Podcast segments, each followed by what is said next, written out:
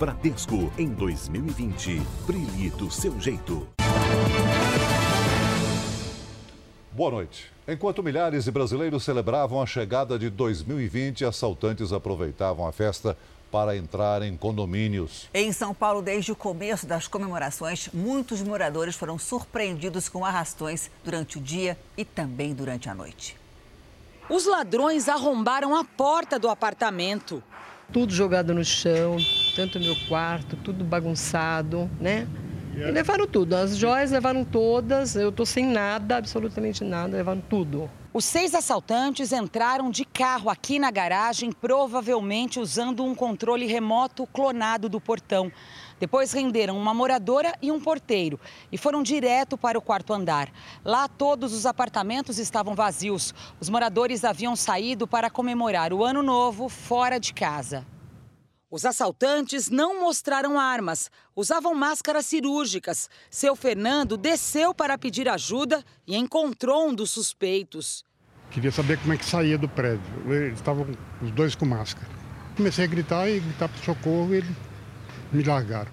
Os assaltantes fugiram por este alambrado. Até o início da noite, a polícia ainda não tinha aberto o boletim de ocorrência para investigar o arrastão e nem solicitado as imagens das câmeras de segurança para identificar os suspeitos.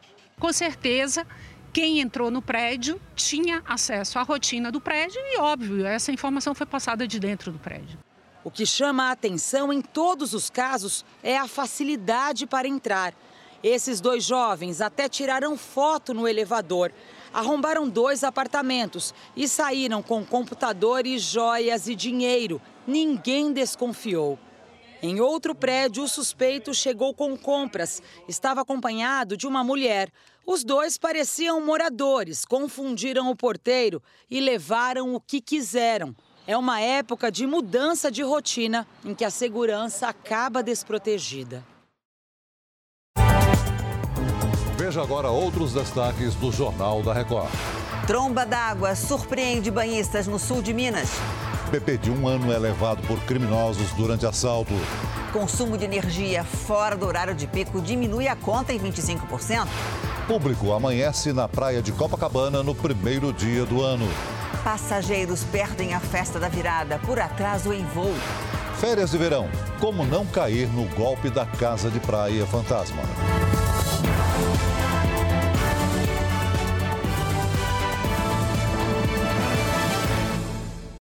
Oferecimento Bradesco em 2020. Brilhe do seu jeito.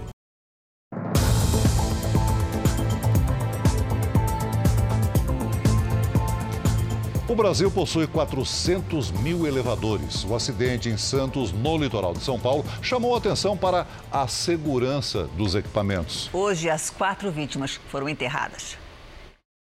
A mãe de duas das vítimas veio da Bahia para acompanhar o enterro das filhas, genro e neto. Juscelina de Souza Góes foi sepultada no Guarujá, litoral do estado.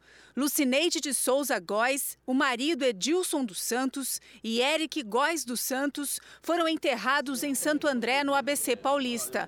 Oficiais da Marinha acompanharam a cerimônia. Os familiares preferiram não gravar entrevistas.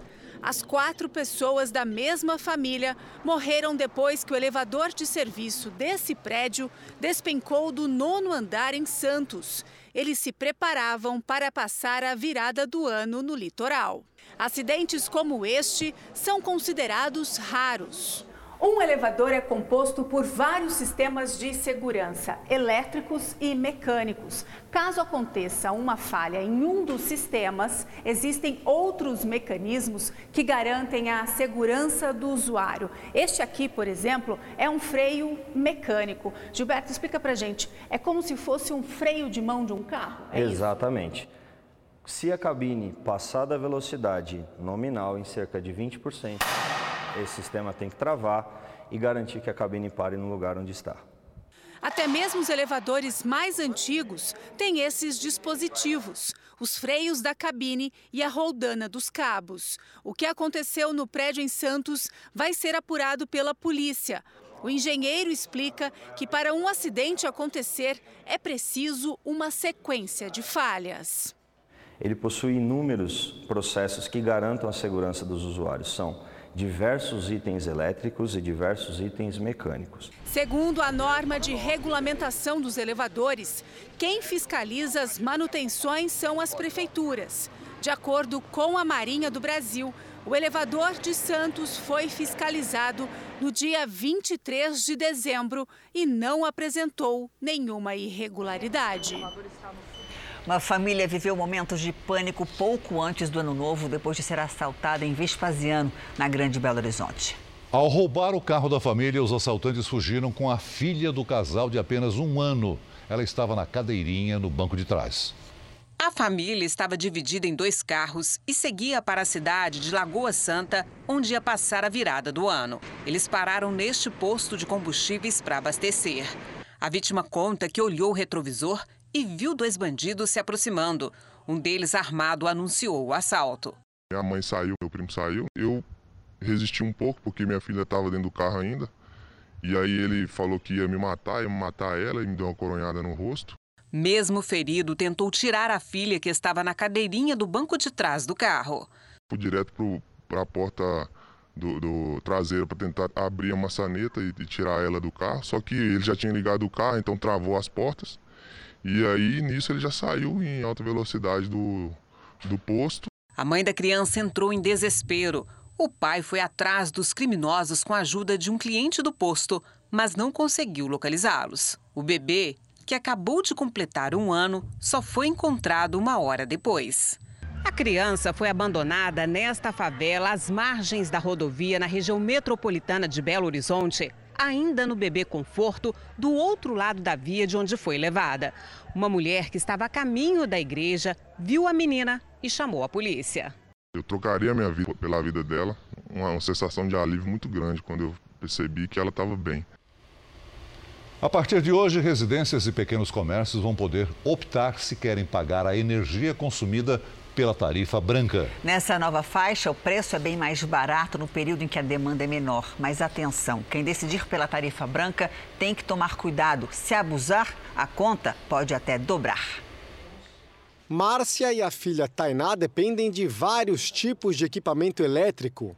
É chapinha para o cabelo, panela elétrica para o arroz. Não à toa a conta de luz tem um peso enorme no orçamento mensal das duas. São coisas que puxam muita energia, então nos preocupa, porque a conta dá muito alta.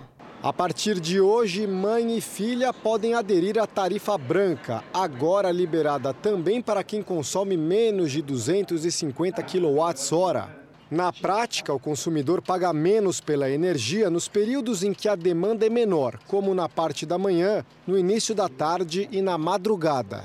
Os horários de alta demanda são definidos por cada distribuidora de energia. Em São Paulo, por exemplo, a tarifa branca vai ficar mais barata entre as nove e meia da noite até as quatro e meia da tarde do dia seguinte.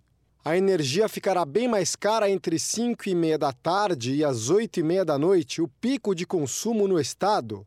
Uma hora antes e uma hora depois será considerado período intermediário. O cálculo dos economistas diz que com a tarifa branca é possível economizar até 25% na conta de luz. Mas para isso, toda a família precisa ser muito disciplinada e se adaptar a uma nova rotina em que o uso de equipamentos de alto consumo, como por exemplo forno elétrico, só aconteça nos horários alternativos. Já quem abusar nos horários de pico, em vez de desconto, deve ter prejuízo. A horário de ponta, ela vai ser duas vezes e meia maior do que essa aqui, do que a nova tarifa branca. Então é muita diferença, duas vezes e meia. Então tudo que você usar que consuma muita energia nesse horário das 6 às 9, das 5 e meia às 8 e meia, você vai pagar muito caro. Márcia e Tainá vão tentar mudar os hábitos para conseguir economizar. Se for para gente melhorar e diminuir no orçamento o valor, vale a pena. Vai fazer um esforço para pentear o cabelo mais cedo, Tânia? Não, pode ser. Um temporal voltou a atingir Salvador e dessa vez teve até chuva de granizo. A Juliana Amaral tem as informações ao vivo. Oi, Juliana, boa noite para você. Chuva de granizo em Salvador não é comum, né? Boa noite, Janine. Sim, as altas temperaturas e a proximidade com a linha do Equador fazem esse fenômeno ser bastante raro por aqui. Segundo o Instituto de Meteorologia, não existem registros de chuva de granizo em Salvador desde que os temporais passaram a ser monitorados no país. Além da capital, houve registro de granizo em outras três cidades baianas. E não foi só isso. As rajadas fortes de vento derrubaram cinco árvores. Uma delas caiu em cima de um táxi com três pessoas. Uma ficou levemente ferida. Só hoje choveu o equivalente a 70% do que deveria chover em todo o mês de janeiro. De Salvador, Juliana Amaral. Obrigada, Juliana. Uma tromba d'água atingiu hoje o complexo de Cachoeiras, no sul de Minas Gerais. A enxurrada repentina arrastou os turistas. Cinco pessoas morreram. Boa noite para você, Virgínia Nalon. Quais são as últimas informações?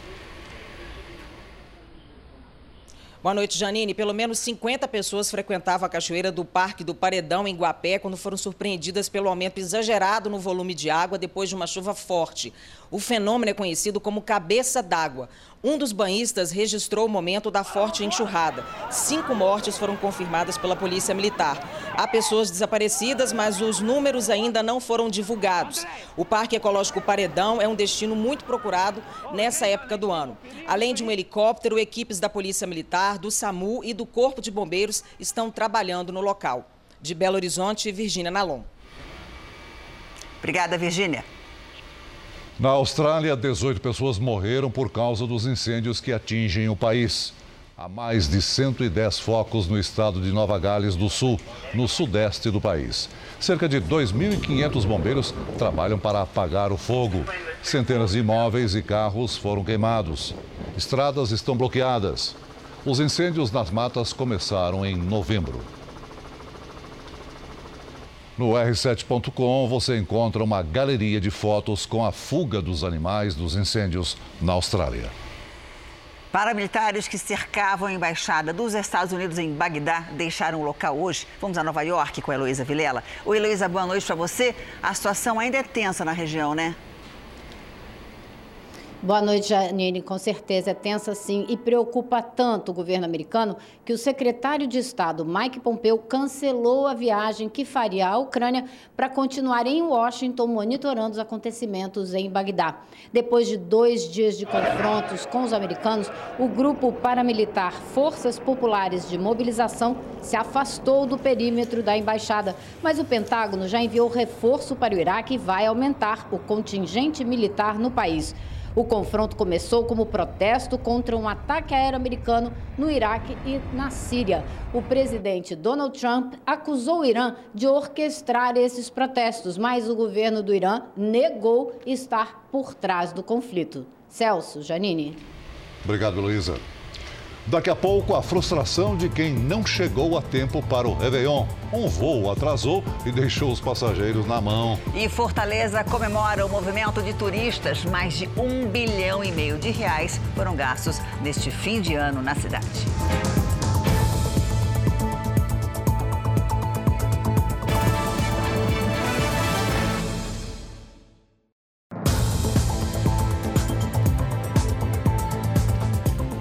O presidente Bolsonaro aproveitou o feriado para experimentar a moto que comprou recentemente. Hoje entrou em vigor uma série de medidas estabelecidas pelo governo. O presidente Jair Bolsonaro, que passou a virada do ano com a família em Brasília, começou o 1 de janeiro dando um passeio de moto dentro do Palácio da Alvorada. Depois ele caminhou e conversou com um dos auxiliares e foi cumprimentar um grupo de turistas na entrada da casa oficial. Bolsonaro não quis dar entrevistas. Quero começar bem o ano. Apesar das especulações em torno de uma possível troca de nomes, não está no radar uma reforma ministerial. O que pode acontecer é a troca de um ou outro ministro, mas por questões pontuais. O presidente já ressaltou que considera a escolha da equipe sem interferências partidárias uma das principais marcas do primeiro ano de governo. Algumas medidas anunciadas pelo governo no ano passado começam a valer neste primeiro dia do ano passou de 500 para mil dólares o limite de compras para brasileiros em free shops. Já para as empresas, o alívio é na multa do Fundo de Garantia por Tempo de Serviço. Elas não terão que pagar ao governo 10% do valor em depósitos em caso de demissão de funcionários. Com relação ao pagamento de 40% aos que forem demitidos sem justa causa, nada muda. Também começa a valer hoje o programa Verde Amarelo, que permite contratações de jovens de 18 a 29 anos com redução da carga tributária. A medida provisória que está em análise pelo Congresso tem o objetivo de gerar 1 milhão e 800 mil empregos nos próximos três anos.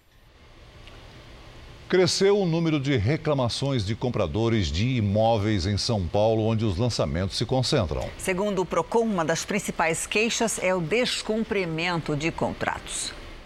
O plano era receber o apartamento em janeiro, mas pelo andar da obra, o Danilo já previa. E três meses atrás, veio a confirmação. Houve atraso na obra e ele só será entregue em dezembro de 2020.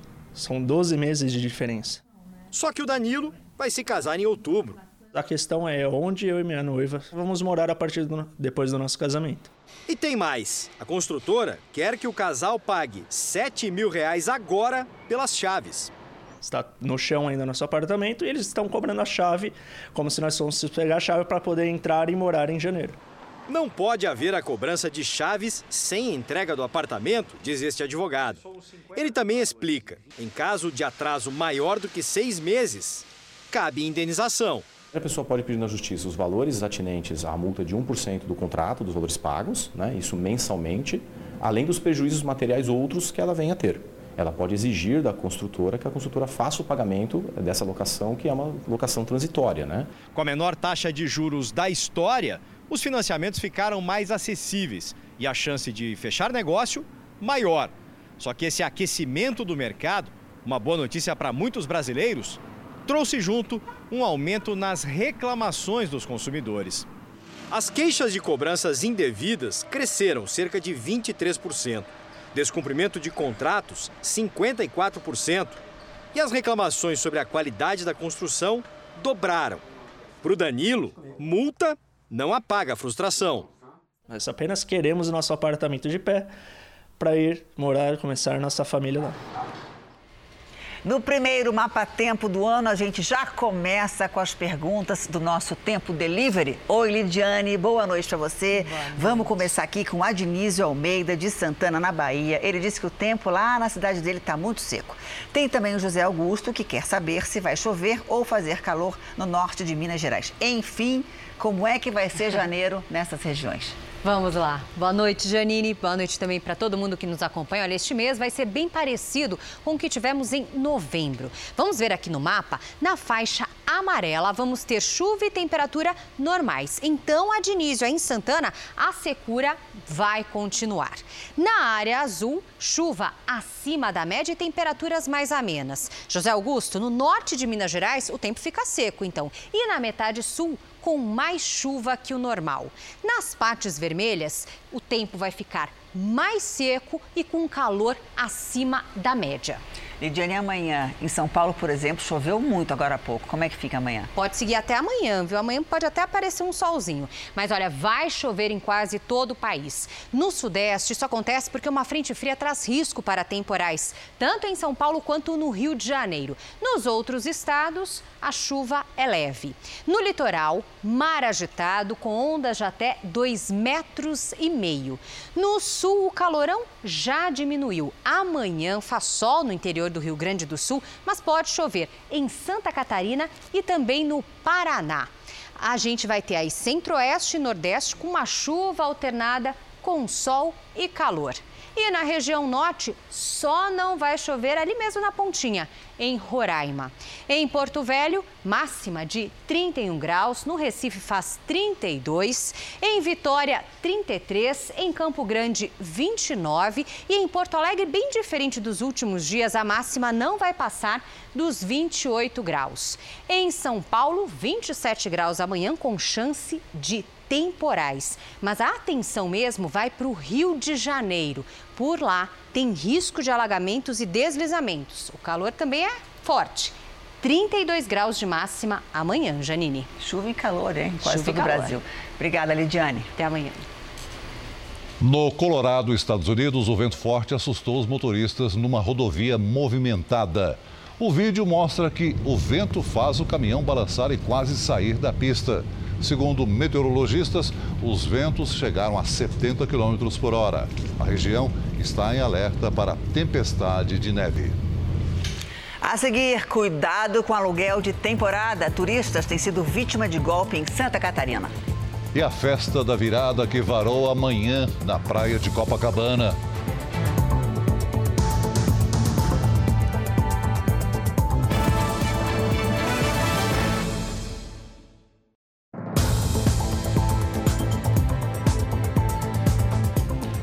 Você lembra da Black Friday? Já ficou no passado, mas muita gente que aproveitou o dia de promoções entrou o ano novo sem receber o produto. E o número de reclamações por atraso na entrega só aumenta. Faz tempo que Luiz decidiu. Compra só pela internet e em promoções como a Black Friday. Já comprou TV, geladeira, celular, mas dessa vez não recebeu o fogão. Eles entraram em contato comigo e disseram que até o dia 23, que é a segunda-feira, que foi na segunda-feira que antecedeu o Natal, uh, que chegaria o produto. Eu deixei de viajar com a minha família para poder aguardar o produto e não chegou. Foram várias ligações para reclamar. No prazo máximo de três dias, nosso time entrará em contato com você. O problema do Luiz tem sido mesmo enfrentado por muitos brasileiros que também fizeram as compras pela internet e durante a promoção. De acordo com um dos principais sites de reclamações no país, o número de queixas aumentou mais de 100% esse ano e uma das insatisfações mais frequentes é a mesma, a demora na entrega do produto. Na Black Friday de 2018, foram 48 mil reclamações. Em 2019, o número subiu para mais de 100 mil, quase 50% por atraso na entrega, seguido por propaganda enganosa. Esse especialista em direito do consumidor alerta: primeiro é preciso escolher lojas maiores e de credibilidade. A pessoa tem que tomar cuidado na hora de comprar ela tem de comprar numa loja âncora e precisa ver se aquele site lá existe de verdade. Imagina umas crianças no Natal esperando presente e vai chegar só em março. Se a mercadoria não chegar no dia exato, registre a reclamação por escrito no site da empresa e procure o juizado de pequenas causas. A juíza recebe o teu processo, manda intimar o, a parte e em 15 dias ele está lá sentado junto com você, o representante da empresa, e normalmente sai um acordo e ele devolve o dinheiro ou entrega a mercadoria. E o golpe do aluguel de temporada volta a fazer vítimas no litoral de Santa Catarina. É, são casos de turistas que querem aproveitar as praias, pagam o valor adiantado e descobrem que foram enganados. O plano era passar as festas de fim de ano perto da praia em Balneário Camboriú. Mas quando chegaram, estes turistas de São Paulo descobriram que foram vítimas de um golpe. Eles pagaram por um apartamento que não existe. Tinha lá um contrato, anúncio, aluga um apartamento de dois dormitórios por seis dias por 750 reais e a gente acreditou que fosse uma pessoa de bom caráter, de boa índole e e caímos, né? Sem ter onde dormir, os dois foram para a casa de parentes numa cidade próxima. Depois que a gente foi até a Polícia Civil, é, fizemos o boletim de ocorrência, a gente tinha minha mãe que mora aqui perto. A Polícia Civil registrou pelo menos 30 casos semelhantes na região. Em geral, os golpistas publicam anúncios em sites da internet onde há todo tipo de ofertas. Em alguns casos, usam fotos de imóveis reais, anunciados em outras páginas. Às vezes, o imóvel sequer existe. A polícia ainda está investigando o golpe e já identificou os donos das contas bancárias em que foram feitos os depósitos do aluguel antecipado. Os golpistas seriam do Paraná e de São Paulo. Eles podem responder por estelionato e associação criminosa. A polícia aconselha os turistas a desconfiar de preços muito abaixo do mercado e, se possível, tentar confirmar se o imóvel realmente existe. Nós já sabemos que muitas vezes as vítimas residem longe, o que, o que facilita a ação do criminoso. Mas sempre que possível buscar referências e muita prudência e, na dúvida, fazer a contratação através de uma, de uma imobiliária, através de um site confiável, buscando referências. Por causa do atraso na partida de um voo, o sonho de turistas goianos de passar a virada do ano no Rio de Janeiro terminou em decepção. Eles só puderam aproveitar a cidade hoje. Essa turma faz parte de um grupo de 100 turistas que iria deixar Goiânia ontem à tarde para passar o Réveillon no Rio. Era meu sonho, eu economizei muito para isso e a minha expectativa estava a mil. O voo da Latam sairia de Goiânia às 4h40 da tarde, faria uma escala em São Paulo e chegaria ao Rio às 8h30 da noite. Ninguém sabe posicionar, ninguém sabe dizer qual horário vamos sair.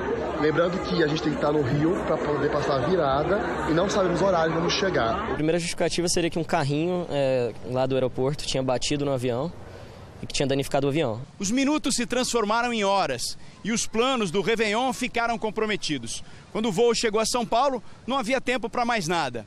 E o sonho da virada aqui no Rio de Janeiro não se realizou.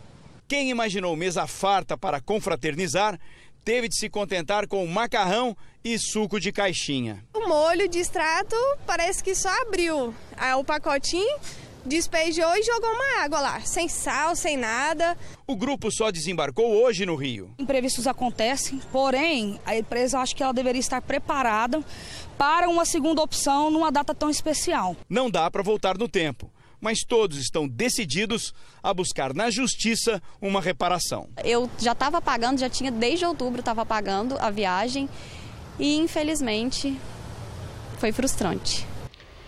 A Latam informou que o avião teve que passar por manutenção, que o voo foi reprogramado para as nove da noite. A empresa alegou que prestou a assistência necessária aos passageiros. Ainda sobre o Rio de Janeiro, o ano novo começou, adivinha? Com praias lotadas. É, em Copacabana, muita gente amanheceu na areia, esticando o Réveillon.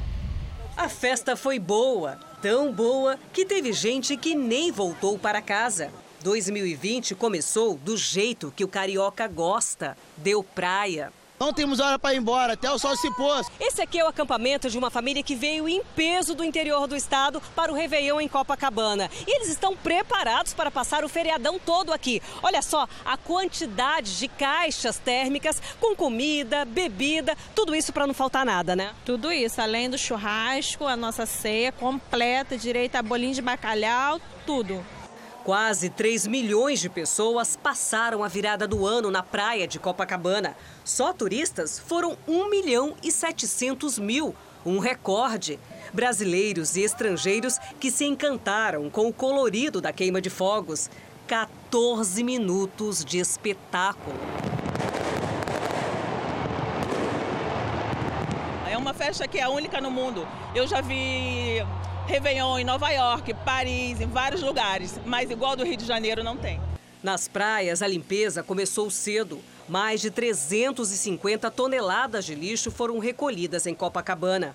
Apesar da enorme quantidade, a companhia notou menos lixo espalhado pelo chão. Isso aí já demonstra que as pessoas estão tendo uma consciência maior né, do seu lixo e, e levando para o local adequado.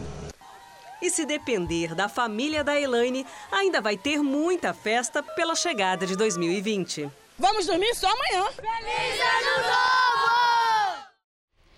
E em cada canto do país, brasileiros celebraram a chegada de 2020. Em Fortaleza, o Réveillon foi concorrido e também muito positivo para a economia. Turistas e moradores gastaram mais de um bilhão e meio de reais durante as comemorações.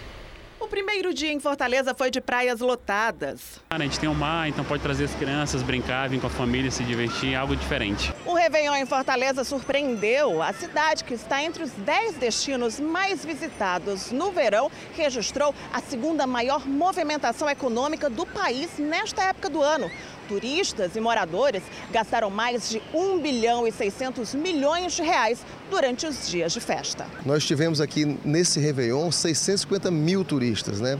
Além da cidade estar tá super movimentada, né? a rede hoteleira com quase 100% de ocupação, os bares e restaurantes, os guias turísticos, as barracas de praia. Então, isso tudo isso movimenta a economia da nossa cidade. E shows à beira-mar reuniram mais de um milhão de pessoas, a maioria turistas. Em Salvador não foi diferente. Eu tô vendo 2020! Em Recife também teve festa na Orla. Tradição mantida também em Aracaju. No litoral paulista, mais de um milhão de pessoas assistiram durante 16 minutos à queima de fogos. Fora da areia, o show foi na Avenida Paulista. E a empresa que soltou os fogos pode ser multada porque não teria cumprido o contrato que previa menos barulho. Os gaúchos que não foram ao litoral fizeram festa às margens do Rio Guaíba, em Porto Alegre. E em Florianópolis, o melhor ângulo incluiu a ponte Ercílio Luz, que repaginada foi reaberta e fechou o show com uma cascata de luz. Que seja um bom ano, que a gente possa se divertir, que não aconteça nada de mal, né? Acho que esses são os meus desejos. Seria tão bom, né? Bom, bem longe do Brasil, lá nos Emirados Árabes, a chegada do Ano Novo veio com dois recordes. Segundo o Guinness World, Ras Al Khaimah teve a cachoeira mais longa de fogos de artifício e ainda o recorde de drones para lançamento de fogos, que também foi batido. Em Dubai, a tecnologia aliada aos fogos promoveu um espetáculo incrível. Em Paris, os franceses assistiram ao show de fogos no Arco do Triunfo. A famosa Champs-Élysées recebeu milhares de pessoas. Em Londres, o Big Ben foi a atração principal e marcou o ritmo da virada. 6 mil fogos de artifício brilharam no céu de Berlim, na Alemanha, iluminando o portão de Brandemburgo. E em Nova York, bola de cristal, chuva de papel, fogos e muita dança ao som de Frank Sinatra.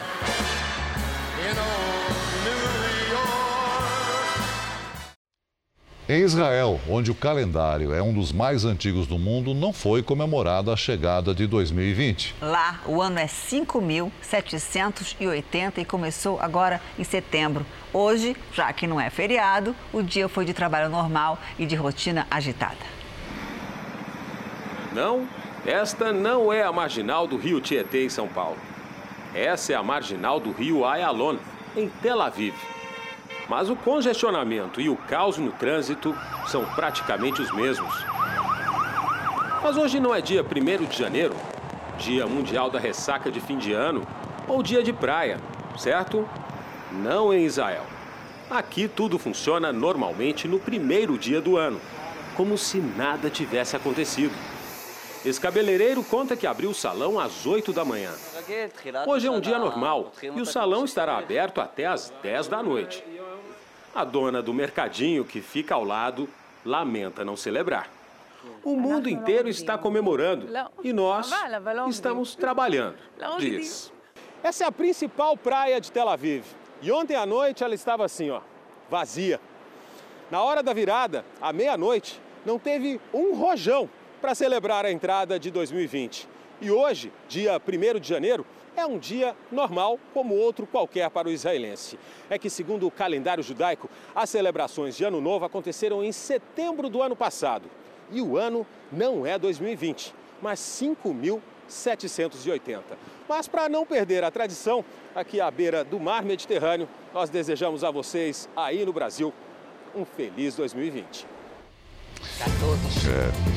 O Jornal da Record termina aqui. A edição de hoje na íntegra e também a nossa versão em podcast estão no Play Plus e em todas as nossas plataformas digitais. E à meia-noite e meia tem mais Jornal da Record, hoje com a Giovana Rizardo. Fique agora com Amor Sem Igual. A gente se vê amanhã. Boa noite e até amanhã.